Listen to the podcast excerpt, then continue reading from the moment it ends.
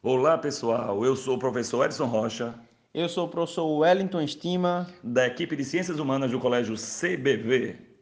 Galerinha, a gente está aqui para comentar a questão 26 do SSA2, uma questão que traz a temática do imperialismo ou neocolonialismo, né, como vocês quiserem.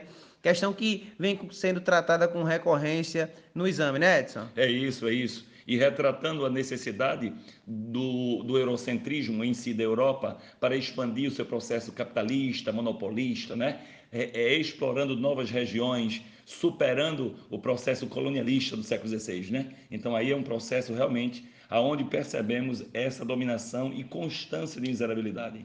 Perfeito, Edson. E esse processo de dominação ao qual você acaba de recitar, né, Edson, ele veio acompanhado de uma justificativa. O neocolonialismo ele traz uma justificativa ideológica. No século XVI o colonialismo também teve a sua, só que no século XIX a justificativa foi justamente o que nós chamamos de darwinismo social, a distorção das ideias de Darwin, criando um discurso que hierarquiza raças, que hierarquiza continentes e que coloca o europeu, né, Edson, branco, nessa postura de homem superior aos demais, às demais civilizações, não é isso, Edson? É, é nesse argumento de missão civilizadora.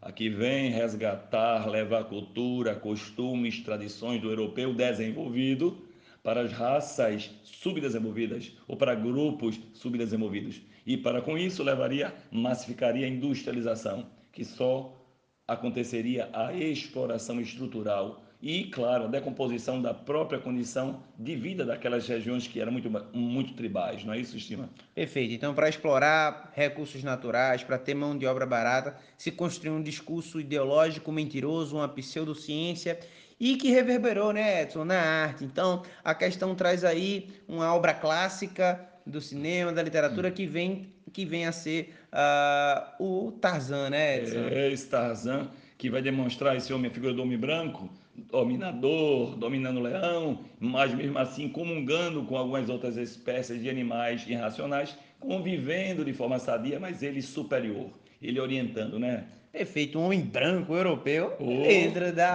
África, ali na savana africana, né? Com certeza. Então, nesse cenário aí, gente, é, essa questão interessante só pode ter um gabarito. E o gabarito é a letra o que, Edson? Letra B de bola. Letra B de bola, superioridade do homem branco, filho da aristocracia inglesa, única alternativa possível e que dialoga com o cenário de darwinismo social, né, barra neocolonialismo, imperialismo.